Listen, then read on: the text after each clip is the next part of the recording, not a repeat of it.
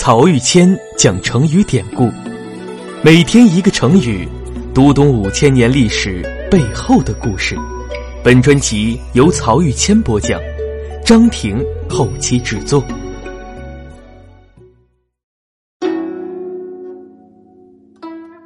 这一讲我们分享的成语是“负荆请罪”。成语的主人公由蔺相如暂时变成了廉颇。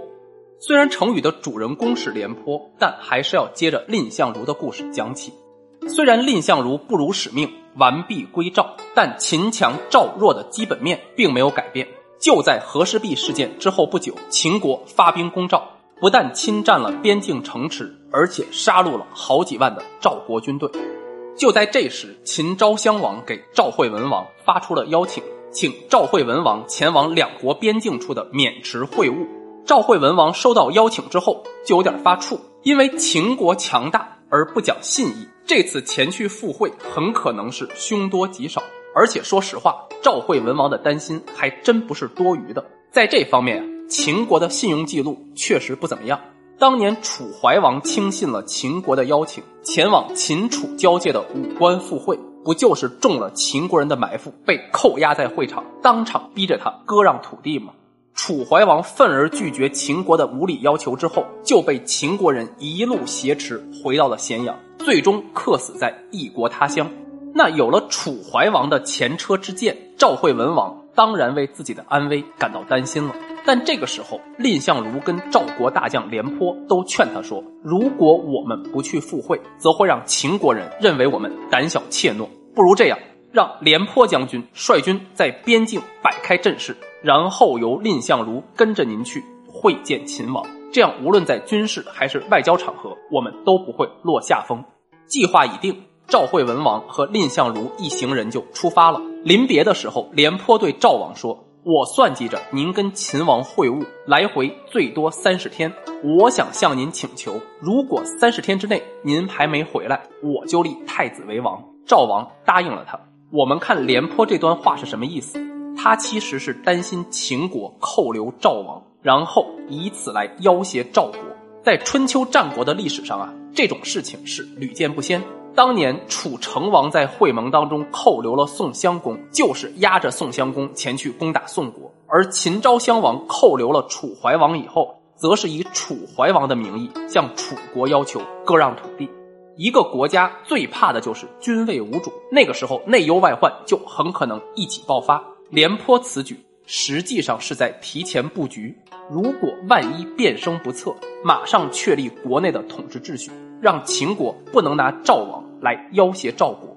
等蔺相如陪赵惠文王到达渑池以后，两国君主开始宴会。这时啊，秦王想借机羞辱赵王，就说：“我听说赵王喜好音乐，能不能现场鼓瑟为我演奏一曲呢？”赵王不敢不听，就当场弹了一曲。弹完之后，秦王身边的史官马上就记录说，秦王和赵王宴会当中，赵王为秦王鼓瑟。这个对赵国其实是一种外交上面的侮辱，因为演奏乐曲这种事情，在当时是由身份低下的伶人来做的，而在国宴场合为另一个国家的国君演奏，就意味着承认了自己的附庸地位。那看到赵国国格被辱，蔺相如就站了出来。对秦王说：“我们赵王听说秦王您善于演奏秦国的乐器，现在请您击否。否啊，就是当时的一种打击类的乐器。”秦王当然不干了。蔺相如再次怒发冲冠地说：“您如果不答应，五步之内我就和你血溅当场。”这时，秦王身边的人想要杀蔺相如，蔺相如就回身斥责，把他们全都吓得不敢上前。已经领教过蔺相如厉害的秦王知道这个人不好惹。无奈之下，就敲了一下否。蔺相如马上回身，让赵国的史官记录秦王和赵王宴会当中，秦王为赵王击否。那这时，秦国群臣看到大王被蔺相如羞辱，就很愤怒，想扳回一局。于是呢，嚷嚷着说：“请赵王割让十五座城池为秦王献礼。”蔺相如马上就回敬秦国人，请秦国割让咸阳为赵王献礼。为什么这里一定要说咸阳呢？因为咸阳是秦国首都，割让首都也就意味着举国投降了。结果整个会晤下来，秦国在外交上一点便宜都占不到，而廉颇率领的赵国军队正在边境严阵以待。秦王权衡之后，觉得没有胜算，于是放弃了劫持赵王的打算。赵惠文王也平安的回到了赵国。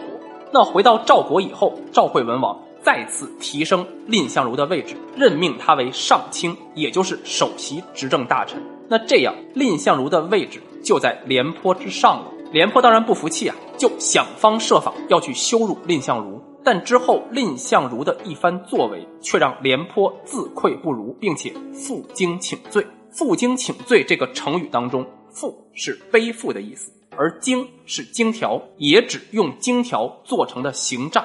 负荆请罪啊，就是自己背着用荆条做成的刑杖去请求对方责罚。后来这个成语就被用来指代主动承认错误。向对方赔礼道歉、请求对方原谅的行为，廉颇负荆请罪的具体经过呢？